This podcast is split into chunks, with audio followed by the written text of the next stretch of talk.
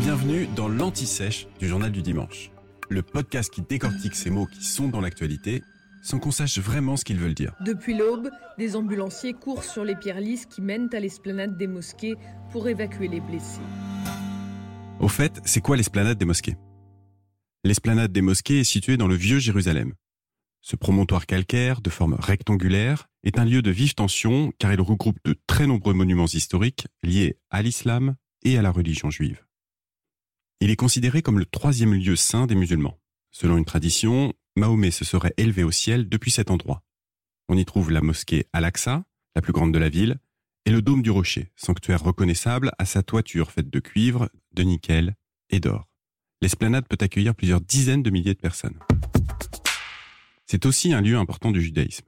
Les juifs l'appellent le mont du Temple. C'est sur ce massif que se situerait le mont Moria, sur lequel, selon la Bible, Abraham avait accepté d'offrir son fils en sacrifice puis sur lequel Salomon a bâti le temple de Jérusalem. Celui-ci abritait l'arche d'alliance. Ce coffre, précise le livre saint, contenait les tables de la loi, qui consignaient les dix commandements confiés par Dieu au prophète Moïse.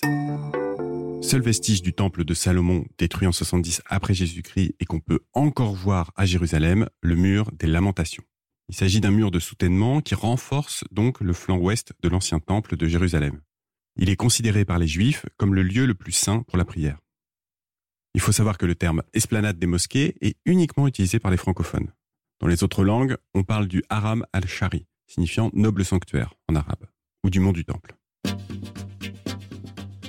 Vous venez d'écouter l'Anti-Sèche du Journal du Dimanche, le podcast qui répond à la question que vous n'osiez pas poser.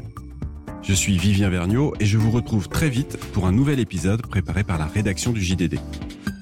À bientôt!